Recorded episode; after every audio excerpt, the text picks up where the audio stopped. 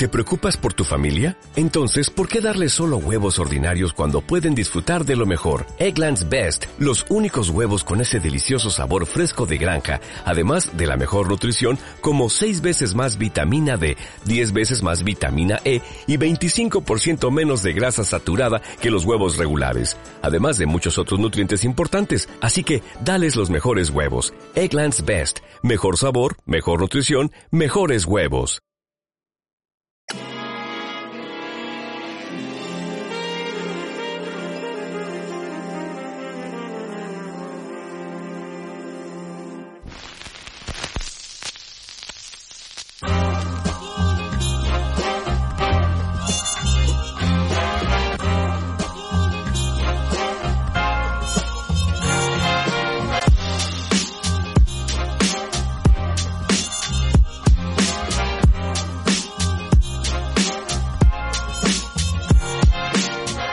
Buenas a todos, bienvenidos a un nuevo episodio del Cartero de los Jazz, nuevamente una mezcolanza ¿no? entre espacio de Twitter en directo y en podcast para los que lo escuchen a, posteriori ya en las distintas plataformas de, podcast. Eh, ya se ha acabado la, pretemporada, ¿no? Estamos apenas un par de días para que la, para que la nueva temporada de, del pistoletazo oficial de, salida, ¿no? Con mucha ilusión, con muchas ganas, con, mucho entusiasmo, ¿no? Para ver qué, qué nos depara este nuevo curso, eh, nuevo por un lado, pero con matices todavía del curso anterior en, dentro de lo que, de lo que es el equipo, ¿no? De, de los Utah Jazz. Y para, para ello, para hablar un poquito, ¿no? De, de todo esto, de cómo ha ido el verano, de que, de cómo se ha visto, ¿no? Estas primeras pinceladas de pretemporada y de lo que puede dar el nuevo curso, tengo nuevamente aquí con nosotros a, a, uno, a, una, un starring de lujo en el que se encuentra en primer lugar Carlos Artiles. Gracias de nuevo por estar aquí. Un placer enorme tenerte de nuevo. Gracias, Jacobo. Saludos a todos aquí desde Utah y, encantado de participar en este, en este space, en esta mañana fresquita con 9 grados, otoñal, pero con unos colores preciosos siempre en la montaña aquí en, en, en la montaña de Utah. Por supuesto, también tenemos con nosotros a Julio Simón, ya también un clásico de, la cuenta, ¿no? Del canal. Buenas, Julio, ¿qué tal? Hola, muy buenas tardes, todo muy bien. Ya aquí con ganas de ir analizando un poquito lo que ha sido la el verano, la pretemporada y lo que nos vamos a esperar. Sí, porque la verdad es que hay bastantes cositas de, las que hablar, ¿no? Empiezo contigo, Carlos. Eh, bueno, ya siendo ya, ya podemos hacer un, después de tantos podcasts que hemos tenido este verano, ¿no? De supuestos, de qué pasaría si sí, qué pasaría que si no. Pues bueno, ya podemos hacer un primer balance general, ¿no? De, de lo que ha sido el verano por parte de, la gerencia. Han salido Donovan Mitchell rumbo a Cleveland, Rudy Gobert rumbo a Minnesota y Boyan Bogdanovich rumbo a, a Detroit como creo yo, los tres principales movimientos, ¿no? De lo que ha sido la, la front office de, de los Jazz. Después, obviamente, bueno, hablaremos de las siguientes cuestiones, ¿no? Los últimos descartes, jugadores que se quedan, jugadores que siguen, ¿no? Pero, Carlos, eh, digamos, ¿cuál es tu valoración general, ¿no? De, de lo que ha sido el trabajo de, de la gerencia en, en, este periodo estival. Hombre, yo sinceramente creo que hay que valorarla positivamente, al margen de algunas, digamos, cuestiones de que puede generar alguna duda de, de los eh, movimientos últimos, sobre todo algunos jugadores, que a algunos les puede gustar más unos que otros. No era fácil, teniendo en cuenta que era una plantilla que prácticamente casi tenía 20 jugadores ahí y, y tenía que hacer descartes importantes. Pero vamos, me parece que lo, lo fundamental es lo que tú decías, del quinteto titular del pasado año y de los últimos años, con, en fin, con Mike Conley, Royce O'Neill, Donovan Mitchell, Boyan Bogdanov y Rudy Gobert, solamente queda Conley. Es decir, eh, y, y Conley porque no lo han podido colocar, porque si lo hubieran podido colocar, pues probablemente tampoco estaría ahora mismo en la, en la plantilla.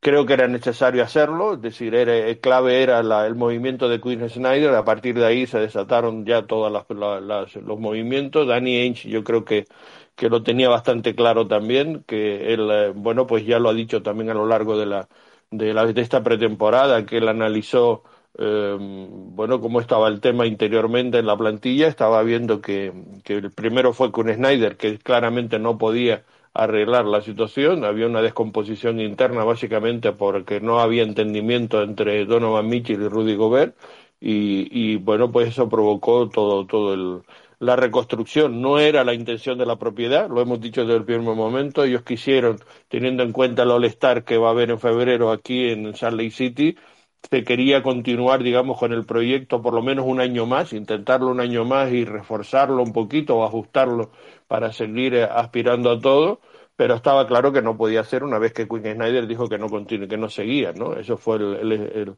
eh, digamos, el pistoletazo para los cambios y después lo que ha habido ha sido, yo creo que excelentes transacciones. Me parece que, que lo que se ha conseguido, mm, primero con Rudy Gobert, que quizás fue lo máximo, ¿no? Pero después con Donovan Mitchell eh, eh, y, con el propio Bogdanovic me parece que ha sido muy positivo y se ha creado un, un, proyecto de futuro muy interesante. Lo que hemos visto, y con eso termino, en los primeros partidos de pretemporada, a mí me ha gustado, a mí me, me ilusiona. Yo creo que hay mayor potencial de lo que todos los analistas y, y, y mucha gente comenta sobre este Utah Jazz para esta temporada 22-23. Yo creo que este equipo tiene muchas posibilidades de crecer y de y, potencial de futuro, ¿no? Y, yo creo que el partido de Dallas último, y después lo comentaremos, ante Dallas me parece que es una muestra de ello. De hecho, sí, al final, ¿no? Se habló mucho de Sigo, con eh, sigo contigo, Julio, de, de, Claro, al final todos los rumores, después de que salieron Donovan Mitchell, Rudy Gobert y Boyan Bogdanovic, señalaron eh, constantemente a Mike Conley, a Jordan Clarkson y a Rudy Gay. Ahora hemos visto tras, tras los últimos descartes, ¿no? Que los tres comenzarán la temporada con, con el equipo y no sé qué, qué, sensaciones te dejan a ti, ¿no? Ya no solo eso, todos los, todos los movimientos que se han hecho por, por parte de la gerencia en el verano, sino que también tres veteranos por los que se intentó sacar algo, ¿no? A excepción de Clarkson, que al parecer se ha dicho que sí que quiere continuar y que hay interés en renovar, ¿no?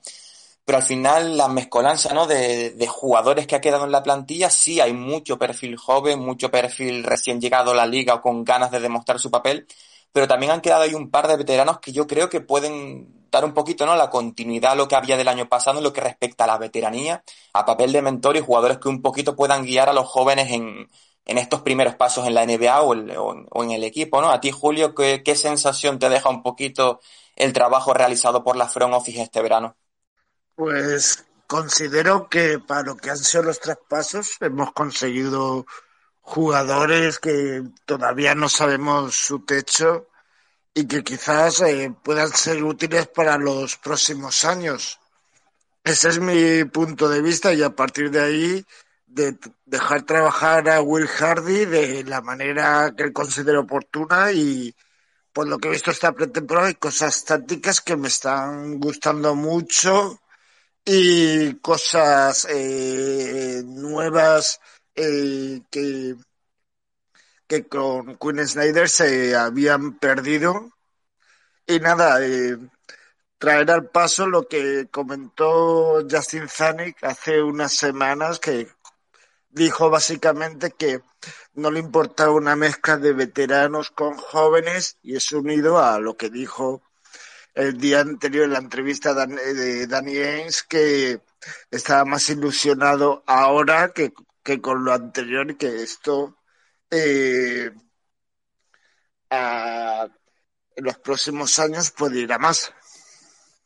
Sí, porque se había hablado un poquito eso, ¿no? Ya también sigo contigo, Julio, de, del equipo que, que, bueno, que es muy probable que no ganara tantos partidos como estos últimos años, pero que, que, iba a divertir, ¿no? Que se iba a intentar eh, plasmar un juego distinto, más veloz, más rápido, es decir, con otras cositas que se habían perdido, como tú, como tú bien has dicho, con el tema de, de Queen Snyder.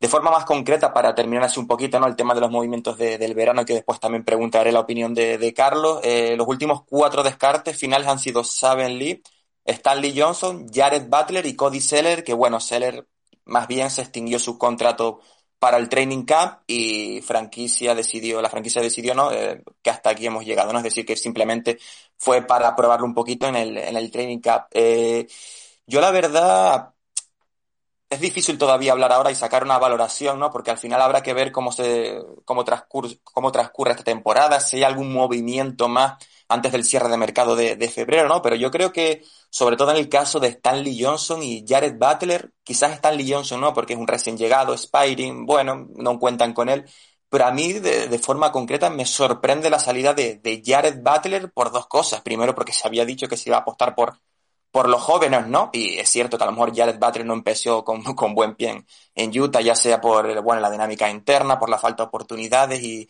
y demás, pero eso, yo creía por una parte que, que los Jazz iban a apostar por, por los jóvenes, aunque sea esta temporada de prueba, y por otro lado que deja la posición de, de base quizás un poquito destartalada, entre comillas, si la idea es dar salida a Mike Conley más, más pronto que tarde, ¿no? Yo creo que Jared Butler podía emerger un poquito como ese base suplente para empezar a, a, curtirse. No sé si probará más minutos a Volmaro de base, a Horton Tucker de, de base, pero eso, Julio, ¿qué piensas de, de estos últimos descartes? ¿Te cumple lo que, lo que pensabas? ¿Alguna sorpresa? ¿Cómo lo ves? A mí me sorprendió el de Jared Butler ayer, porque eh, si recordáis en la última entrevista que dio Tony Jones a ESPN 700, comentó que Zanik y Ains querían traspasar a Conley antes de que se cerrase el mercado y que Clarkson era inamovible a menos que llegase un ofertón. No sé si estarán pensando en, en Bolmaro, que en determinados momentos juegue de base y, otras y otro de escolta pero me extrañó mucho el último descarte. Creía que iba a ser Udoca por el tema de las lesiones y que apenas ha podido jugar partidos.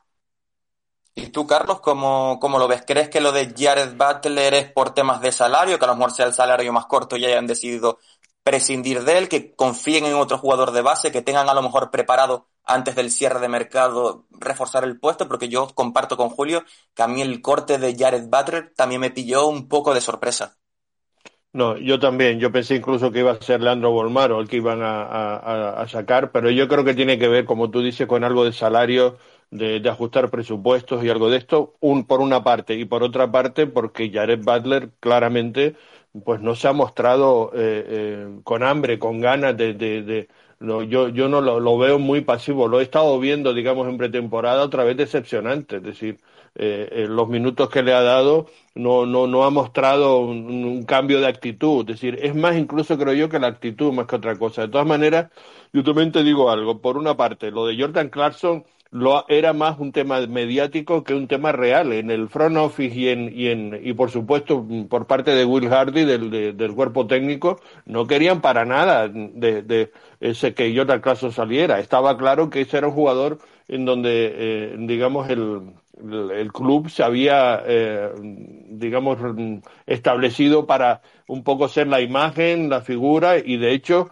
eh, yo tuve oportunidad, que estuve en, este partido con, con, Dallas en la cancha, de los, de los eh, digamos, jugadores que más la gente pitó en cuanto a, a, cuando estaban anunciándolos y, más bulla se generó, fue precisamente cuando salió el nombre de Jordan Clarkson y también el de Michael le habría que decir.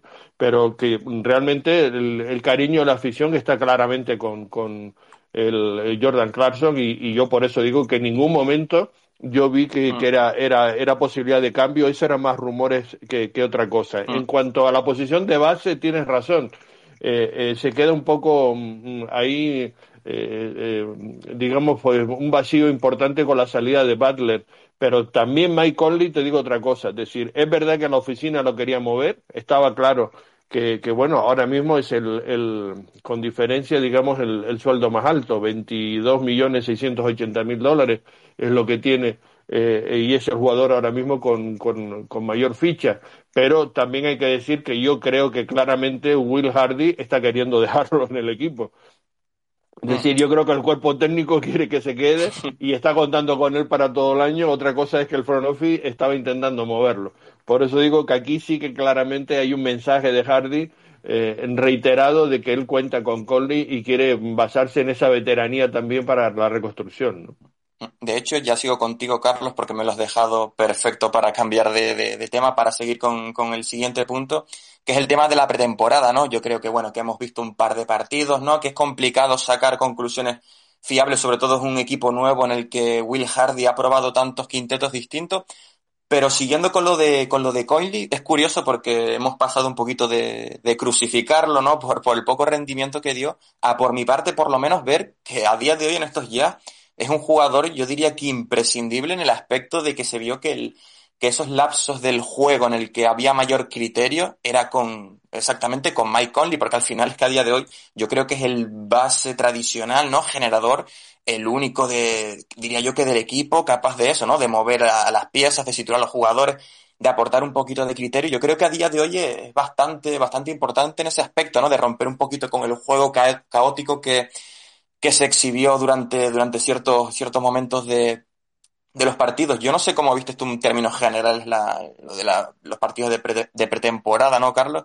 Pero ¿crees que el papel de Mike Conley puede haberse visto en cierto modo, ¿no? Ahora que, lo comentas también, ¿no? Que Will Hardy con, confía en él revitalizado tras, tras esta reconstrucción, ¿no? Porque es lo que digo. Al final es el único base puro que, por lo que yo he visto, ha sido capaz de hacer jugar al equipo. A, ver, yo soy muy crítico con Mike Conley, como sabes, lo he comentado otra vez en los Space y en, las oportunidades que hemos tenido de estar hablando sobre el tema, pero lo que es indudable es su calidad, es decir, nadie puede eh, hablar eh, ni, ni media al respecto. Su problema, digamos, no es su calidad, no es su talento, no es su liderazgo, porque también es un jugador con mucho, con, con mucho liderazgo en el vestuario. Eso también es muy importante.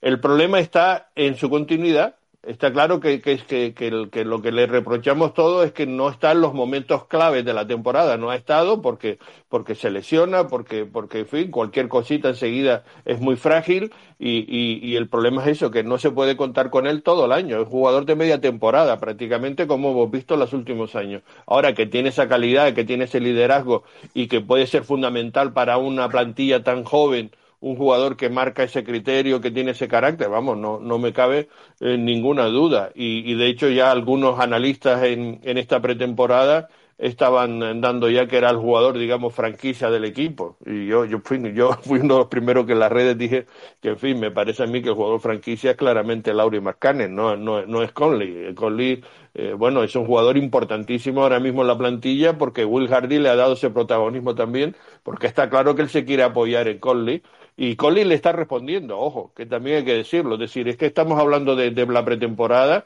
y todos hemos visto esos, esos eh, cuatro partidos con, en, en, en, Canadá, con Portland, con San Antonio y Dallas, y me parece que Colin eh, eh, ha estado diciendo, bueno, aquí estoy yo. O sea, aquí estoy yo y, yo estoy para ofrecer, digamos, eso que tú dices de, de, de la experiencia, de, del criterio a la hora de jugar, de, del, del, tener las cosas bastante más claras en, en muchos sentidos y, y, entender muy bien lo que Will Hardy quiere transmitir, que como bien decía Julio antes, eh, está aportando cosas muy interesantes para, para el futuro de este, de este equipo, ¿no? Entonces, bueno, yo creo que, que la, pretemporada, pues eso, hemos visto muchos movimientos porque Hardy tenía que probar, tenía que ver qué hacía. Pero yo creo que la apuesta, efectivamente, también, no sé qué lo comentaba antes, va a ser un poco porque Volmar ocupe muchas posiciones de, de base. Creo que se ha inclinado al final por el argentino, porque también el argentino, los minutos, que ha estado poquito, pero los, los minutos que lo ha puesto, le ha puesto ganas, le ha puesto, le ha puesto interés, o sea, se le ha visto con con eh, digamos con cosas que, que, no se le veía por ejemplo por lo menos yo no le vi a Butler ¿no?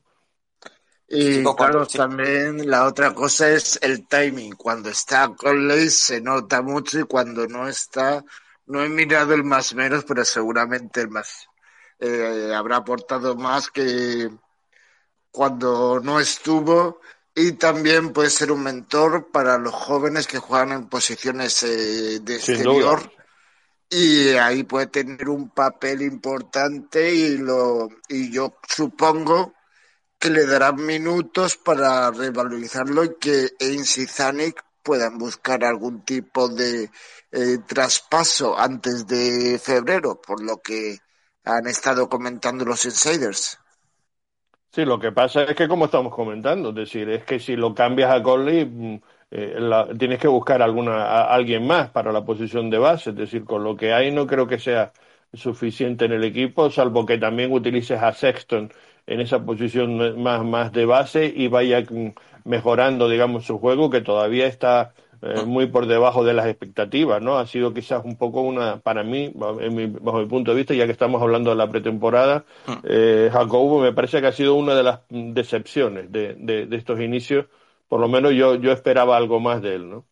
Yo, Colin Sexton, no sé si lo compartís, eh, me deja frío, no en el aspecto como jugador, porque al final antes de su lesión, el menisco, estaba con números rozando prácticamente, ¿no? Ser All-Star y estaba un poquito las conversaciones para ser All-Star. Lo que sí es verdad que sí es cierto que lo que quiere aplicar Will Hardy, como ha comentado, no es un juego más fluido, que el balón pase por muchas manos, que haya circulación de balón jugando rápido, extra. A mí Colin Sexton no es un jugador que me encaje en, en, ese sistema. De hecho, es una pregunta que os iba a lanzar ahora y aprovecho y Julio te la, te la lanzo a ti. Yo por lo que he visto en pretemporada, no sé qué futuro tendrá Colin Sexton, no sé si con el paso del curso, ¿no? Se irá adaptando un poquito más a lo que quiera aplicar Will Hardy, pero yo vi a un Sexton que si lo que quiere plasmar Will Hardy es lo que comentábamos, de un juego más altruista, a mí me cuesta verlo eh, eh, dentro de, ese esquema, ¿no? Pues ya veremos. Yo a Sexton le he visto con demasiada ansiedad en ataque, eh, precipitado la, a la hora de seleccionar tiros y cuando eh, recibía del lado débil, sin embargo, ahí tenía muy, muy buenas selecciones de tiro. En defensa lo he visto muy bien, con intensidad, intentando tapar las líneas de pase.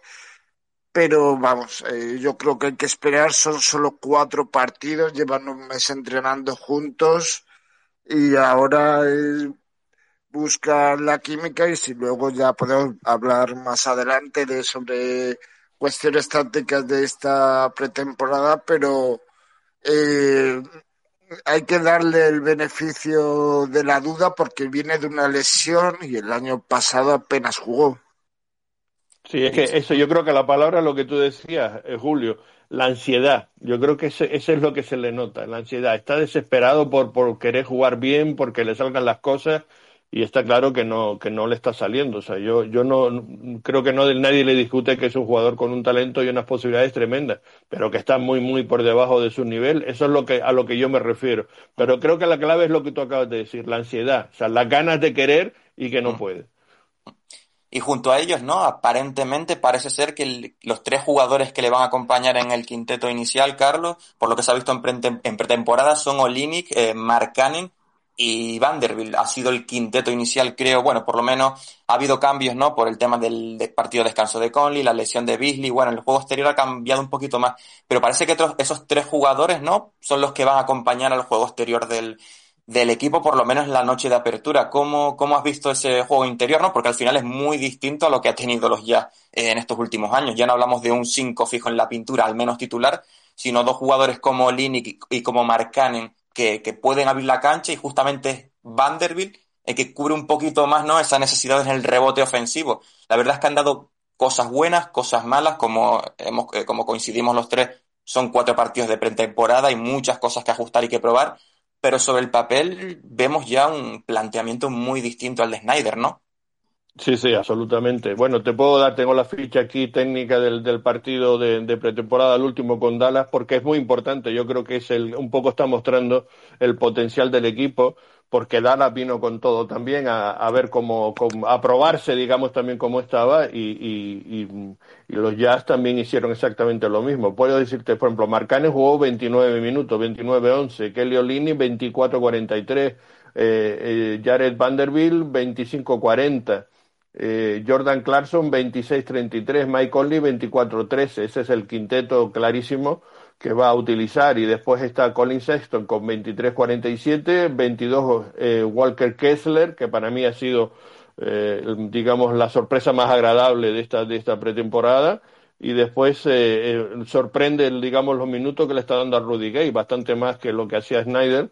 Y también estamos hablando de un poco lo mismo que que hablamos de Conley, podemos, podemos hablar de Gay, ¿no? Que le está dando también minutos y, y, y, un poco en la mezcla esa de veteranía que le puede aportar al, al equipo en estos instantes iniciales, que claramente se nota que, que le falta acoplamiento, es decir, los mm. chicos no se conocen, llevan muy poco tiempo juntos, o sea, se notan, hay muchos errores, por ejemplo, en ese partido de Dallas se cometieron eh, muchas pérdidas y mm. tal, porque, porque no, claramente no se entendían todavía bien, lo, lo, no, no, no habían los mecanismos, no estaba la química todavía construida, ¿no? De hecho, lo que comentas, ¿no, Carlos? Sigo contigo, Walker Kessler, y después también le doy la palabra a Julio para que nos hable qué opina del rookie. Eh, chapó, para mí ha sido el jugador más destacado y sorprendente a la vez de, la pretemporada. Eh, por momentos parecía que no era un chaval que acabara de llegar a la NBA. Cierto es que, bueno, algún que otro partido con problemas de falta, ¿no? Que al final es muy habitual en los rookies, principalmente cuando están jugando en el juego anterior, ¿no? El querer salir a taponar, que en la NSA, pues bueno, fue un, taponador excelso, pero yo lo, todo lo que le veo es prácticamente bueno, ¿no? Ya el pick and roll es muy rápido para cortar a canasta, cuando recibe no solo Velaro, sino que sabe abrir, sabe abrir muy bien para los, los tiradores, puede ser una figura, o sea, puede ser una figura imponente en la pintura, pero que también tiene manita para hacer sus cositas al poste y abrir al, al tirador, que yo creo que, algo, Que es algo que no había con Gobert. Y es que el Kessler ya recién llegado es que te da algo que no ha tenido el equipo los últimos cinco años.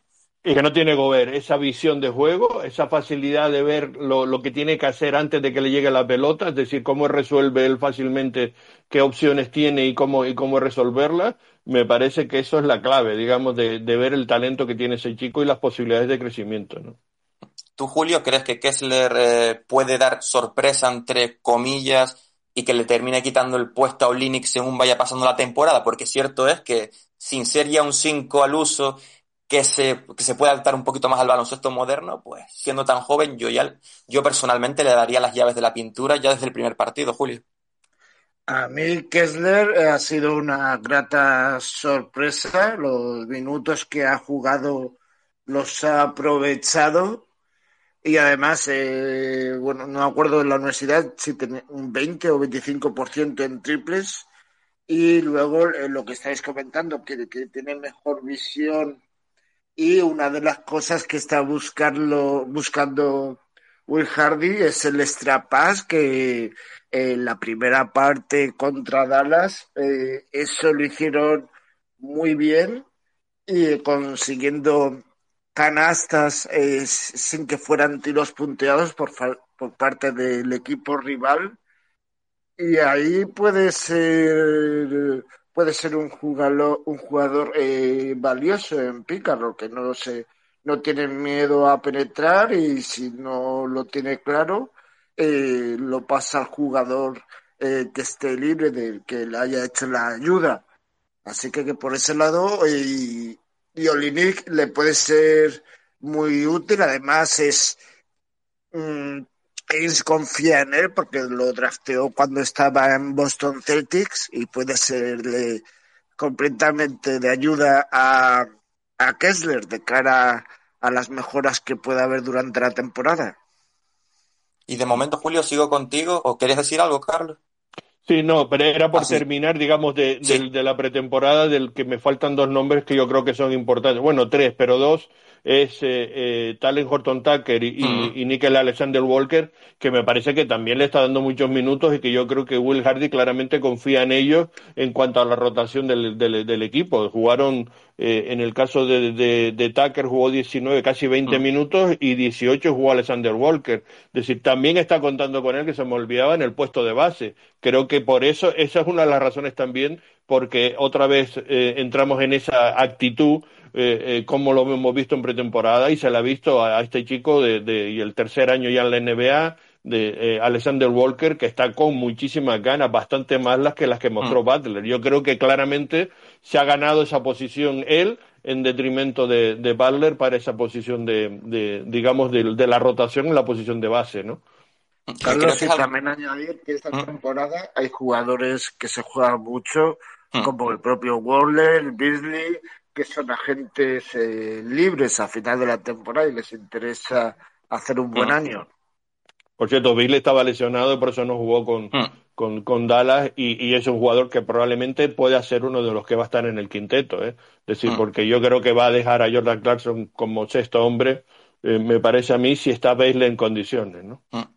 Hay muchos jugadores, ¿no? Que nombramos al final Tucker, ¿no? Eh, Horton Tucker, eh, Beasley, eh, Walker Alexander, ¿no? Que son jugadores que también pueden generar con el balón en sus manos. Yo creo, ¿no? Que, que está un, po un, poquito intentando replicar lo que se hizo en Celtics a su, a su manera, de muchos jugadores eso, para favorecer la circulación de balón, que sepan por lo menos pasar, que puedan ver al hombre liberado, y más o menos por ahí Will Hardy es lo que está intentando construir. Tú, Carlos, valoración general de lo que has visto de del planteamiento de Hardy en pretemporada, lo que intenta plasmar, te ha convencido, más allá de que obviamente solo pretemporada y son cuatro partidos, pero ¿te convencen los primeros matices del juego que se ha visto? Sí, sí, sí, yo estoy convencido, decir, mm, a mí me encanta lo que veo, sinceramente, yo estoy muy ilusionado con, con, lo que he estado viendo hasta el momento en esta pretemporada y lógicamente tenemos todavía mucho que ver y que recorrer y, es muy pronto, y eh, apenas hemos visto, como digo, pues cuatro partidos, es decir, ah. vamos a ver un, un poco ahora con el comienzo de temporada el miércoles ante Denver, eh, en donde ya empieza a llegar a jugarse los garbanzos, vemos, eh, vemos un poquito más las cosas como, como están. Pero me encanta lo que veo, me gusta lo que está pretendiendo Will Hardy, como digo, esa alegría de juego, ese movimiento de balón, eh, las rotaciones, mm, digamos, también me parece que son, son correctas.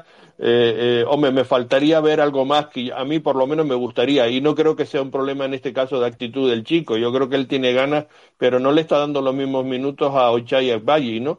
Pero bueno, es, mm, también es un chico que, que, que, que todavía le queda mucho por, por, por verse y, y, es su primer año prácticamente, es un rookie, entonces bueno, pues tendrá que esperar, pero tendrá que ganarse también los minutos de rotación. Pero creo que es un chico que tiene talento y me parece que se puede esperar cosas importantes de él, mm. pero todavía no, no, no, en pretemporada apenas lo hemos visto. Mm, mm. Julio, sigo contigo, voy a hacer un repaso rápido de los 15 jugadores finales que van a formar la, la plantilla, ¿no? Son Kessler, Olini, Kazuwike, Markanen, Vanderbilt, Gay, Fontecchio, Agbayi, Beasley, Horton Tucker, Alexander Walker, Volmaro, Conley Clarkson y, Colin Sexton. Julio, ¿tú cuáles crees que van a ser los líderes del equipo, esta, por lo menos esta temporada, tanto por una parte en la cancha, ¿no? Quienes tengan que tirar del carro, como en el vestuario.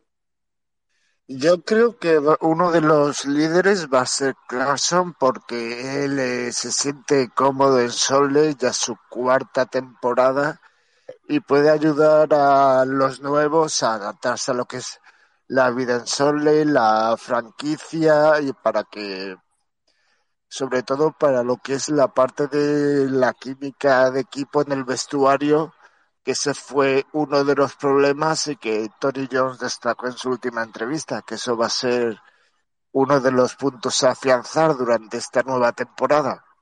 Sí, además, además una, una, una de las cosas que se ha destacado y que lo ha destacado el propio Will Hardy y le gusta además decirlo cada vez que tiene oportunidad es la comunicación entre los jugadores, es decir, que se hablen, que se comuniquen, que se entiendan. Y en eso Clarkson es, es un jugador muy importante en el, en el vestuario, como lo es también, como decimos, Mike Conley. Mike Conley en eso eh, yo creo que por eso Will Hardy está apostando mucho porque, lo, porque se lo dejen y que se quede todo el año, porque yo creo que le puede aportar ese, esa parte, digamos, fundamental para, para, digamos, unir y comunicarse en el vestuario. Y Jordan Clarkson es un poco eso también, es un, un, chico muy, muy extrovertido, muy divertido, y, y yo creo que eso funciona bien eh, digamos, en, en, la parte, digamos, eso, interior que, que, que, tan importante es y que tanto falló, como estamos comentando en las últimas temporadas, esa, esos problemas internos en el, en el vestuario. Eso Will Hardy lo tiene claro, como lo tiene claro también el front office, que eso no puede volver a pasar y que, claro, ahora con toda la renovación, con la cantidad de gente joven, es fundamental crear un núcleo ahí de entendimiento y de, y de buena, y de buena vibra, digamos, en ese, en ese sentido. Por eso creo que también eh, el tema de, de, em, de, Butler se puede entender por ahí. Es decir, es un chico introvertido, no, no, no es muy comunicativo, mm. no, y, yo creo que eso también le ha pasado factura en esa, en esa decisión. Por cierto, se nos ha olvidado hablar del, del italiano, de Fontecchio, que también está lesionado, y que yo creo que es un chico que también nos ha faltado verlo más. A mí por lo menos me hubiera mm. gustado verlo más minutos y ahí no sé qué problema ha tenido o, o qué ha visto Hardy con él, pero eso sí que es otro de los que a mí me hubiera gustado verle más minutos porque a él se le veía con ganas de, de mostrar y de ver cosas, pero es que no tuvo casi minutos en cancha, ¿no? Eh, Carlos, yo creo que va a tener eh, minutos en la segunda unidad y además es un tipo que ya tiene experiencia en Euroliga, que ha luchado por llegar a la Final Four con el Vasconia y ahí esa parte de experiencia la tiene ganada y lo puede utilizar tanto de alero como de ala pivot y es una de las cosas que dijo el propio Hardy que quería jugadores que pudieran jugar en distintas posiciones. Sí, lo que pasa es que no ha contado con él, o sea, no sé por qué, pero no le ha dado minutos. O sea, es que al chico, al, italiano se le veía con ganas de hacer cosas y, y, y, que estaba un poco rascado de que no se le diera minutos, porque como tú dices, ya tiene experiencia, no es un novato. No, no, eh, aunque acabe de llegar a la liga, es decir, un jugador ya con una experiencia internacional importante y a mí me ha sorprendido que no le haya dado más minutos. Mm, sí, yo esperaba más de, ambos, tanto de Fontecchio y principalmente de Valle, ¿no? que lo nombramos, que al final es un novato y, y jugó bastante, bastante poco. Fontecchio me gusta porque al final es un jugador muy versátil, es grande, tiene gran envergadura, tiro de tres, sabe correr la pista, botar el balón, encontrar a sus compañeros, quizás problemas de adaptación, no lo sé, pero espero que de, según vaya pasando la temporada vaya de menos a más y, y, y se establezca, ¿sí? Tony Jones comenté eh, se, se, estaba adaptando al cambio de estilo de FIBA a hmm. NBA y que todavía estaba trabajando lo, de, lo del jugar sin balón en la NBA, eh, es, estaba teniendo, ese, por lo visto, ese problema. Sí, puede ser que sea ese el factor, ¿eh? sí, tiene, tiene razón. Es un problema de adaptación, es, es obvio, porque está claro que, que, que, no, que no es que no quiera contar Will Hardy con él, sino que, lo, que en fin, no, no, lo ha visto en las rotaciones todavía o lo suficientemente maduro. Y bueno, y también se le ve a eso un poquito la ansiedad del propio Fontequio por querer tener más minutos y mostrar lo que es lo que todo el mundo sabe que tiene dentro y que todos hemos visto, ¿no? Su calidad también creo que no es cuestionable por parte de nadie. Me parece que es un gran fichaje y que nos tiene que dar muchas alegrías a, a, a, a los aficionados del Utah Jazz, ¿no? Sí.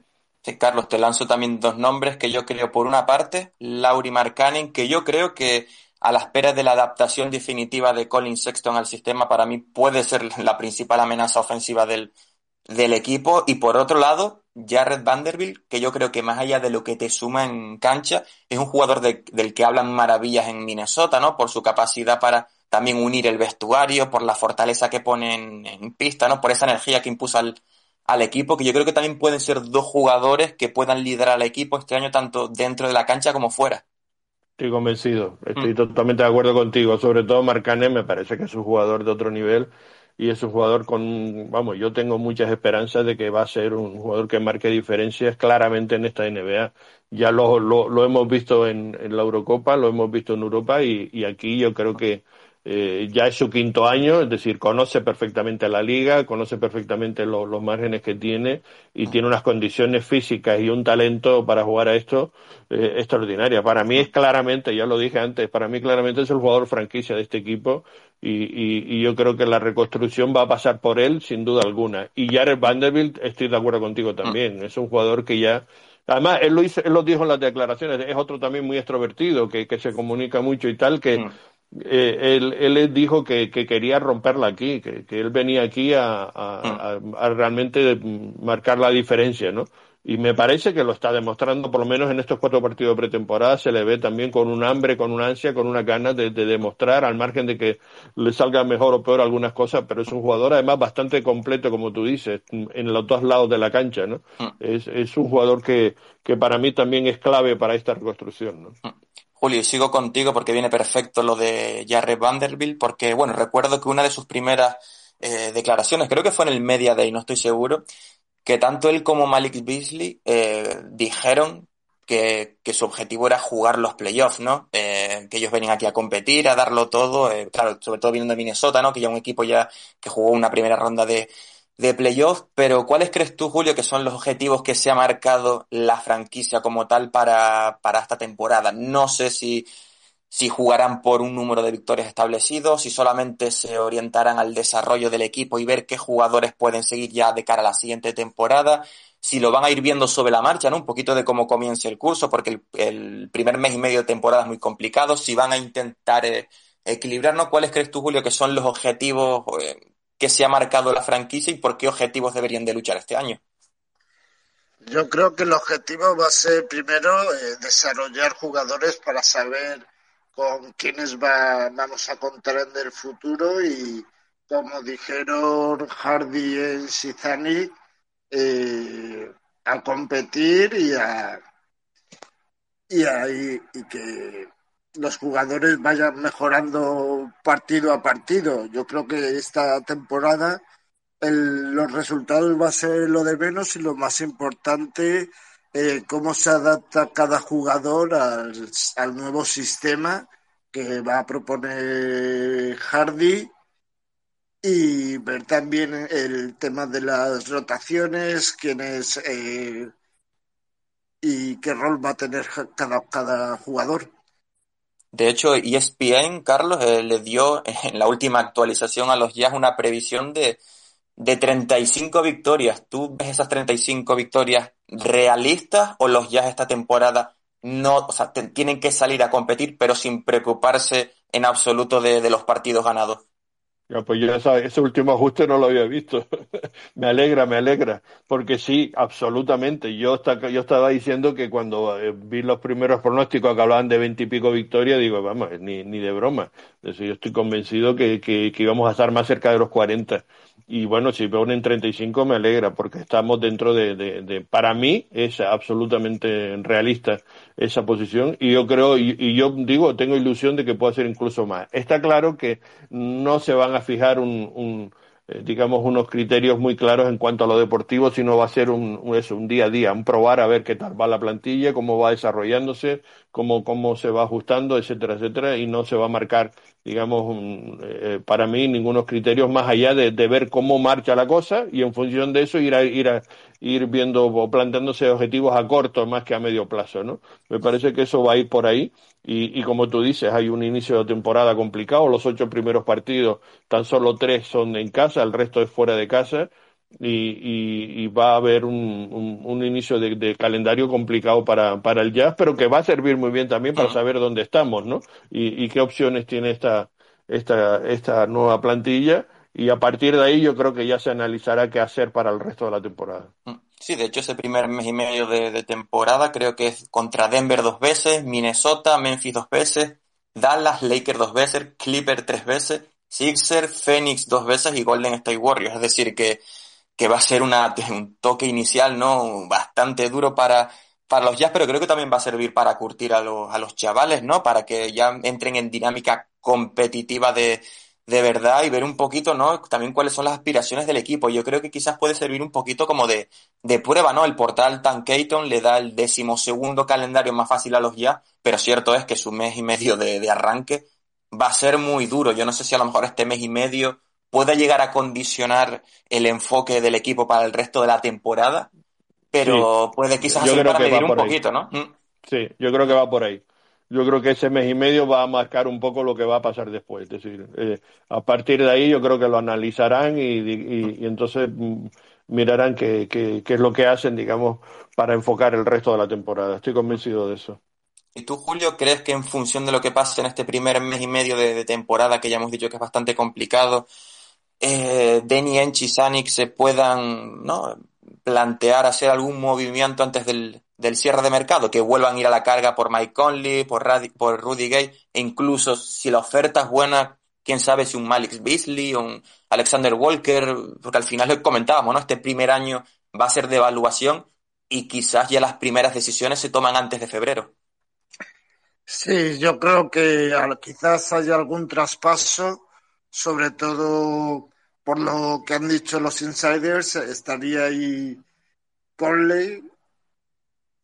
Y luego eh, a esperar y ver cómo van progresando los jugadores partido a partido y sobre todo eh, entender los sistemas de Hardy porque a mí me ha gustado mucho eh, cosas como en el lado débil, cortes, bloqueos directos e indirectos que creaban líneas de pase para eh, tiros que no eran muy bien defendidos. Y vamos a ver eh, cómo se adaptan a este tipo de juego y más jugadores como Sexton o Clarkson que necesitan el valor y lo que y se nota mucho que Hardy es de la escuela de Popovich en ese sentido. Sí, mucho movimiento de balón. Sí, vamos a ver un poco el modelo, como también antes comentabas, de lo que está, de lo que ha hecho Boston en los últimos años. Me parece que, que ahí Hardy yo creo que ha tenido mano y ha tenido mucho que ver en todo eso, eh, o, por lo menos coincide con esa filosofía, porque vamos a ver mucho eso también, esas, esas rotaciones permanentes, mucho movimiento, mm. es decir, eso, eso lo, y, y un juego bastante divertido, por otra parte, es decir, que eso que yo creo que también va a ser otro factor que a la gente le va a gustar, yo creo que se va a ver partidos bastante entretenidos. ¿no? que me parece interesante, ¿no? Cómo se ha rodeado Will Hardy, cómo lo han rodeado, porque ya no solo se ha llevado asistentes de, de Boston, ¿no? Sino también han seguido asistentes de los Jazz, ¿no? Como Jensen, como Skeeter, ha vuelto Hornacek como consultor, también Jason Terry, es decir, yo creo que no va a ser, obviamente, Hardy la próxima temporada, no, esta temporada va a ser el entrenador más joven, va a ser su primera experiencia como head coach, pero no lo han lanzado al, al ruedo, ¿no? Es decir, ha sido muy buena, creo, también la confección del, del staff. Está muy bien rodeado, es decir, eh, eh, Jason Terry, o sea, eh, otro, otro eh, asistente muy interesante que yo creo que le va a dar mucho, ¿no? Y se le ve que mm. tiene, que tiene ganas también de protagonismo. Bueno, él es ya de por sí muy protagonista, pero, pero que se le ve que no, que no va a ser un, un asistente pasivo, ni mucho menos, o sea, que va a estar ahí activo y sí, sí, Hardy está muy bien rodeado. Ah. No, no, por eso te digo que se presentan cosas muy interesantes y hay mucha gente por pulir, hay mucho trabajo que hacer y, yo creo que por eso nos vamos a divertir, va a ser un año bastante entretenido y vamos a ver crecer a esta gente. Son todos chavales muy jóvenes, que estamos hablando, todos tienen por debajo de 25 años la mayoría, ¿no? Julio, y además una mezcla de continuismo con mm. los asistentes de Snyder más mm. los que conocía Hardy de Boston y luego Hornacek, que es una de las instituciones históricas de los Jazz para la gente que más años lleva siguiendo al equipo, eh, sobre todo de los 80, 90, que fue cuando jugó Hornacek con Stockton y Malone. Mm. Eh, y pueden serle de mucha ayuda a Hardy de cara a enfrentar esta temporada, tanto cuando vengan momentos buenos como malos. Mm. Mm. Bueno, esta va a ser cortita y al pie para ambos. Empiezo contigo, Carlos. ¿Cuál crees que es el, el techo del equipo esta temporada en el supuesto de que todo encaje de, de maravilla, es decir, el tope? Hombre, el tope creo que es que pueda entrar en playoff, mm. es decir, aunque sea en la repesca, pues de alguna manera, ¿no? Es decir, eh, yo creo que, ese va a ser el, tope y, me parece que es la aspiración que la propia afición tiene. Es decir, que las cosas salgan bien y que de repente nos dé la sorpresa de que pueda participar en playoff. Eso sería, digamos, el, gran objetivo y la ilusión de todo. ¿Tú, Julio? ¿Cómo lo ves? Pues yo creo que ante penúltimos o cuarto por la cola en la conferencia oeste, porque hay muchos equipos de bastante calidad y no siendo importante los resultados y más eh, cómo juega el equipo. Eh, vamos, yo no me centraría tanto en el récord, pero creo que estaremos eh, por ahí aproximadamente. Yo ahí tengo que ir con Julio. Yo creo que bueno, que el equipo, obviamente, partiendo de la base de que no es una reconstrucción al uso, esto no, no va a ser como lo de Detroit, como lo de Orlando, ¿no? Como lo de lo de Houston, lo de los Thunder. Es un equipo con una base de talento muy buena, con jugadores que ya casi han sido el o que han sido destacados en sus equipos, pero yo creo que hay que ir... pero yo dudo un poquito más por el tema de que, claro, que es un equipo completamente nuevo, que no se conocen entre ellos, nuevo entrenador, y voy a ser un poquito más, más precavido. También no sé, también os lanzo esta pregunta, si el factor Víctor Wembanyama puede reconducir y condicionar un poquito la temporada o no, porque cierto es que, bueno, eh, postula para el número uno del draft de 2023, pero al final solo tienes un 14% de posibilidades de que te toque. Eso significa, son, matemáticas que un 86% es que no.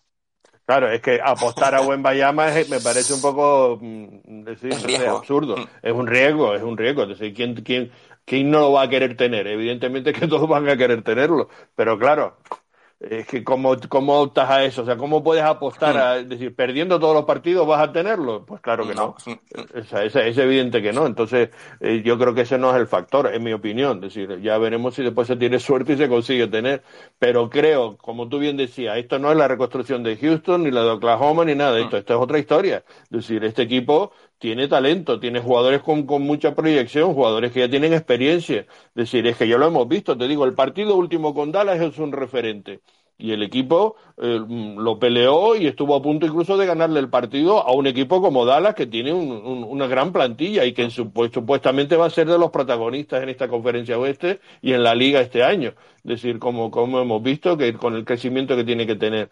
Es decir, eh, pues me parece que es una, una muestra de que este equipo y, y, está todavía, vamos, a, a un 20% del desarrollo que puede tener el, pero el potencial es evidente.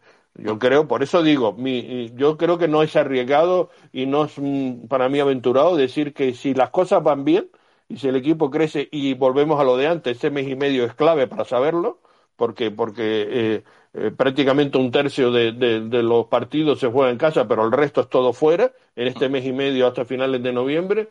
Entonces ahí veremos dónde estamos. es que esa es la historia. Es que nadie va a saber dónde estamos tampoco, porque, porque el talento está ahí y la calidad de los jugadores también y lo de que mm, lo, ya volvemos también a lo de antes, de que si Conley lo quieran sacar, sí, en el front office estarán encantados de moverlo, pero yo te digo que Hardy no creo que tenga muchas ganas de que se mueva. Sí, de, de momento está un poquito la expectativa, ¿no? A jugando al despiste, porque ves a jugadores y entrenadores diciendo, obviamente, que van a competir Julio, pero después hay declaraciones de Eny ¿no? Diciendo que el draft de 2023 va a ser incluso mejor que el de 2022 y que el de 2024 incluso puede ser mejor que el de 2023. Así que Julio, creo que un poquito, ¿no? Los Jazz quieren competir, pero desde la gerencia ya están siendo muy pillos. Están siendo muy pillos, ¿no? Sí, sí, están siendo muy pillos de intentar como absorberlo todo, o sea, no prescindir de nada, pero a la vez no atarse a nada. Están un poquito ahí navegando en todo. Sí, el propio Daniels dijo que el draft de 2024 incluso puede ser mejor que el de 2023 y además eh, tenemos tres picks de primera ronda para el próximo draft. Y nada, recordar a la gente que Stockton fue un pick número 16, Malone un número 13, es decir que no necesariamente tienes que estar en el top 5 para conseguir un gran jugador. Y eh, vuelvo a insistir en la misma idea de antes, que dejar al, eh, al equipo que se desarrolle, que interioricen los sistemas, eh, ver qué va a ofrecer cada jugador según lo que busque Hardy. Mm. Y, y por último, añadir un dato a lo que dijo antes Carlos, y es que ni Zani ni Ains quieren que seamos unos Oklahoma, es decir, jugadores jóvenes sí, eh, mezclados con veteranos, pero venga, a competir, a mejorar y ver eh, cómo va la temporada aquí en adelante. Sí, históricamente creo que ninguna reconstrucción reciente de los Jazz se prolongó más de tres o cuatro años. Al tercer cuarto año el equipo ya estaba en semifinales de conferencia.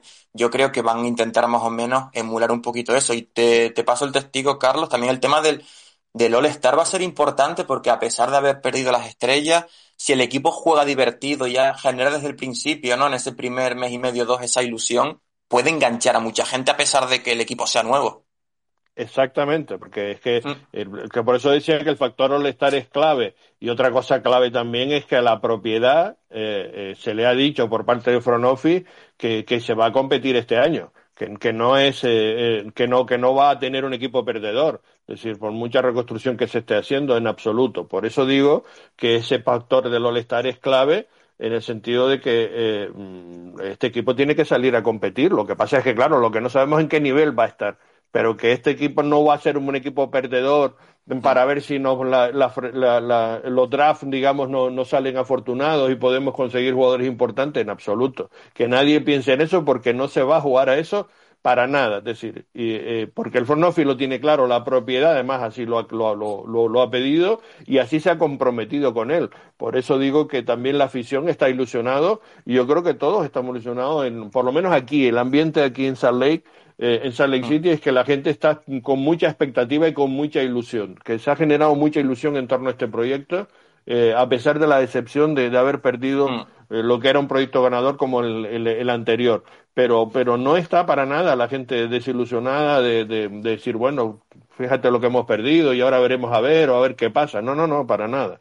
Es decir, hay mucha ilusión y con este nuevo proyecto y, todo el mundo está viendo que hay talento, que hay gente joven muy interesante y que ya desde el primer momento vamos a primero a, ver un equipo que creo que va a jugar bastante más divertido de lo que hemos visto hasta el momento y por otra mm. parte que, que, vamos a ver, hay muchos jugadores que van a, a, a mostrarnos, digamos, talento y capacidad. ¿no? Pues bueno, recapitulando, ¿no? Para ya echar el, cierre al, episodio que yo creo que ha quedado bastante completo, ¿no? Os voy a preguntar a cada uno. Bueno, ya la temporada regular no empieza este miércoles ante, ante Denver. Va a ser un, un buen punto de partida, un buen comienzo contra el, MVP. Julio, eh, en un par de frases, ¿cuáles, cuáles son tus, tus sensaciones generales con el equipo para esta temporada 2022-2023? Pues eh, si lo tuviera que resumir eh, en un tuit es entusiasmo y a tener paciencia hmm. con los resultados. ¿Y tú, Carlos, cuáles son tus, tus impresiones también en, un tuit, si lo queremos decir así?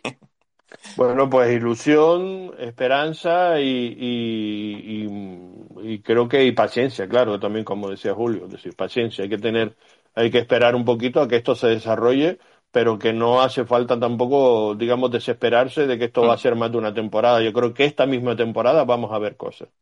De hecho, lo resumió muy bien Kelly Olinick en unas declaraciones que, que dijo que, que, la gerencia lo está haciendo bien, que ha puesto las bases eh, correctas de cara a crear un proyecto ganador, pero que el éxito obviamente no se construye de la noche a la mañana, que, que hay que tener paciencia. Yo creo que más o menos lo que habéis dicho y lo que yo también comparto, ¿no? Es que sí, que la base del equipo es es importante, ya no solo por la plantilla, sino por eso, por toda la cantidad de picks y toda la flexibilidad futura que te da, aparte de toda la masa salarial que, que se ha liberado este verano. Así que yo estoy con vosotros, eh, tanto Julio como Carlos, de que se comienza la temporada con ilusión a pesar de, de ese dolor, ¿no? De esas pinitas de haber visto eh, a Gobert y a Miche por lo menos en, en, unas finales de conferencia. Pero bueno, miramos hacia adelante con, con optimismo, ¿no? no, no, ya, ya, hablaste ahora de Olini, que tampoco hemos dicho prácticamente nada de él en este, en este space y otro jugador clave, titular, sin duda, jugador importantísimo en, en este nuevo proyecto de, de, de los Utah Jazz, porque es un jugador también mm, eh, de, de, gran calidad en las dos, eh, eh, digamos, zonas de la, de la cancha, ¿no? Mm, es un excelente defensor, un gran defensor, y después cuando está acertado en ataque también es un jugador muy, muy interesante, ¿no? Cuando tiene, cuando, cuando afina su tiro exterior también es muy bueno, es decir, no solamente eh, ataca por dentro, sino que también tiene mucha calidad para atacar por fuera. Es decir, y ya es un veterano, es uno de los, de los jugadores precisamente que va a dar ese balance que estamos hablando. Mm. Ya, ya tiene esos 31 años y, y, y, va a ser otro de los pilares en los que se va a basar, y lo hemos visto claramente, Will Hardy. ¿no? Mm. Pues bueno, y un hombre de la confianza de Dani es mm. que lo trasteó para Celtics. Y como exacto, antes, que puede ser ayuda, de mucha ayuda para Udoka, Kessler, de cara a su mejora. Y yo espero de Udoca este año porque se juega esa gente libre restringido. Mm. Y aparte, el equipo, yo lo que le he visto que cuando no ha estado Kessler, ha faltado defensa interior y rebote. Y Udoca, yo, que, yo creo que a nada que le respete el físico, que al final lo que le ha lastrado ha sido las lesiones de tobillo, puede ser un hombre de rotación por lo menos sólido para, para los Jazz. A mí me encanta Sebuike, me encanta Sebuike. Es un jugador que yo mm, mm, eh, espero muchas cosas de él. Ojalá no se recupere esos problemas de lesiones, pero yo creo que si, si, si, las lesiones le respetan, estoy contigo. Me parece que es un pedazo de jugador. Y después no sé lo que nos va a dar Michael Porter, que también es un jugador con un físico hmm. muy interesante, pero no sé, eh, eh, ahí está. Tampoco lo hemos visto como para saber que, que que nos, que nos puede aportar, lo, lo, pero bueno, tiene que crecer también, vamos a ver si se hace hueco, no sé. Eso es otro ah, jugador que está ahí. Habrá partidos de sobra, ¿no? Para probar también a los contratos duales. Es verdad que no hablamos de Mika Potter y de Johnny Yusan, que tampoco jugaron mucho en, en regular season, pero bueno, ¿no? Si, si, si, si tenemos que usar una temporada para probar, para evaluar, para desarrollar, obviamente va a ser esta. Yo creo que también van a disfrutar de, de sus oportunidades. No sé si muchas, pero creo que por lo menos lo, los veremos en acción en, en algún partido para ver también ¿no? de qué son capaces y de, y de que no, que no queden un poquito en el ostracismo como ha pasado los últimos años con jugadores jóvenes. Estoy de acuerdo, estoy de acuerdo. Pues nada, chicos. Sí, en ese sentido Snyder era un poco estricto con los novatos. Eh, que amarrate, sí, amarrate. Mm, amarrate con los jóvenes. No, la verdad, eso es lo único que me da un poquito de rabia con Jared Butler, ¿no? Que es cierto que no estuvo a la altura, pero yo creo que también el pobre estuvo un poco condicionado por la poca oportunidad que tuvo. Lo que hablamos de Sexton, ¿no? De de la ansia por querer demostrar y al final, por eso el, el corte ahora al final me sorprendió porque yo creía que este año por lo menos iba a ser en el que se le iba a probar si verdad, de verdad podía estar a la altura en una temporada completa de 82 partidos. Ahora, por desgracia, bueno, no se optó por él, pero yo le deseo suerte y que ojalá encuentre una oportunidad en, en otro equipo, por lo menos. Yo creo que la va a tener porque todavía es joven. Sí, hombre, claro, ojalá despierte. Es decir, a mí me recordó un poquito a lo que pasó en otro nivel y en otras circunstancias con Trey Burke. Me pareció, eh, pasó algo parecido con, con Butler aquí, ¿no? Eh, eh, salvando las distancias y la, y las calidades, digamos, de uno y otro, pero mm, me parece que pasó algo parecido de que no se le dio oportunidad, pero él también se apocó, en vez de, decir, bueno, aquí estoy yo y, que voy a demostrar de lo que soy capaz, etcétera, muy pocas veces lo hizo en, los minutos que ah. estuvo en cancha, ¿no? Y, en esta pretemporada, digamos, faltó eso. A mí, por ejemplo, Alexander Walker me, me parece que, que, eso, que aportó mucho más de lo ah. que pudo ser Butler y, y eso hizo que, que, al final la dirección técnica de Hardy tomara esa decisión, ¿no? Pues bueno, chicos, yo, dale Julio, acabas y lo, dale. Sí, no, era por, no sé si os acordáis el año pasado cuando el mm. draft, pero gente en Salt Lake decía que iba a ser el robo del draft, eh, mm, habiendo sido seleccionado en una posición tan baja que había caído hasta, no me acuerdo ahora el número. 40, creo. creo que había sido 40. Sí, mm. sí por, por, ahí, por ahí andaba, 40 y algo. O 40, sí. Pues bueno, eso, entonces ya ponemos el broche final al episodio. No quiero tampoco quitaros mucho, mucho más tiempo, Carlos, sobre todo tú que sé que, que estás liadillo, ¿no? Ahora que tienes que, que cambiar de, de pelota. Exacto, porque ahora no hay ni más ni menos que el partidazo a la, a la una hora de aquí de, de, de Utah a las eh, 8 horas de, digamos, de, de, Canarias y a las 9 por si digo, por si lo quieren ver, porque creo que ahí en la plataforma de ASEN lo pueden ver en, en Europa, los que estén en Europa y los que estén aquí en, en Estados Unidos y nos estén oyendo, pues el partidazo, digamos, de playoff, la, el Real Salt Lake que se lo va a jugar todo contra el equipo de Austin, Texas en, en la primera ronda de estos playoffs. A ver si tienen suerte, tienen suerte y, y avanzan. Así Yo que tengo confianza. También, me parece que puede haber opciones. ¿Más o menos o similares a los de los ya La no, confianza. no, no. La confianza más. más. O sea, están. Ahora mismo es el primer equipo de Utah. Hombre, en estos momentos sí. en estos momentos no te quepa ninguna duda. Pues nada, eso chicos, un placer de nuevo teneros por, por aquí. Eh, ya, bueno, ya sois parte de, de la familia de, del cartero, ¿no? Carlos, de nuevo, Carlos Artiles, un placer tenerte por aquí. Igualmente, muchas gracias por la invitación y ya saben que siempre estamos a, disposición ya lo que ya lo que sea pertinente. Un abrazo para todos. Y Julio, a ti también un abrazo enorme y gracias de nuevo por, por aceptar la, la invitación y por este tremendo, tremendo rato de, de charla sobre, sobre los ya. Muchas gracias. Cuando quieras, ya estoy por aquí. Nada, encantado de hablar de la actualidad de los jazz por supuesto, siempre que estéis disponibles y que podamos cuadrar un ratito, obviamente voy, voy a llamaros, pero al, al momento. Y nada, eh, ya para finalizar, eh, comentar que bueno, esta nueva temporada vamos a intentar poner algo, algo en marcha. Eh, cada día de partido vamos a intentar hacer una previa con un seguidor, aficionado, creador de contenido, etcétera, ¿no? De, del equipo rival contra el que se enfrenten los Jazz ese, ese día para intentar también, ¿no? Un poquito de crear comunidad, no solo entre, entre los propios aficionados de, de los ya, ¿no? Sino también generar un poquito de sinergia con otros equipos y demás, mejor ambiente, o sea, hacerlo un poquito también más distendido, ¿no? De momento ya esta nueva temporada vamos a tener ya una charla en directo con de la familia Back to Back, ¿no? Que tenemos varios podcasts dirigidos a distintas franquicias, pues ya el miércoles hemos cerrado algo con, con los chicos que cubren la actualidad de Denver y el viernes también hemos cerrado algo con, ¿no? Con, con los chicos que hacen el podcast de, de, Minnesota. Ya a lo largo de estos días, pues compartiré en redes ya la hora exacta que, que se hará y será un placer, pues, quien quiera también unirse para, para escucharnos, para apoyar algo, aportar algo por, por comentarios o lo que sea, pues estáis más que, que bienvenidos y nada, eso. Muchas gracias Julio, muchas gracias Carlos y también muchas gracias a los que habéis estado escuchándonos ahí al otro lado, tanto en el espacio de Twitter como todos aquellos que habéis, hayáis optado a escucharla posterior en el podcast. Un abrazo enorme y nos escuchamos en breve.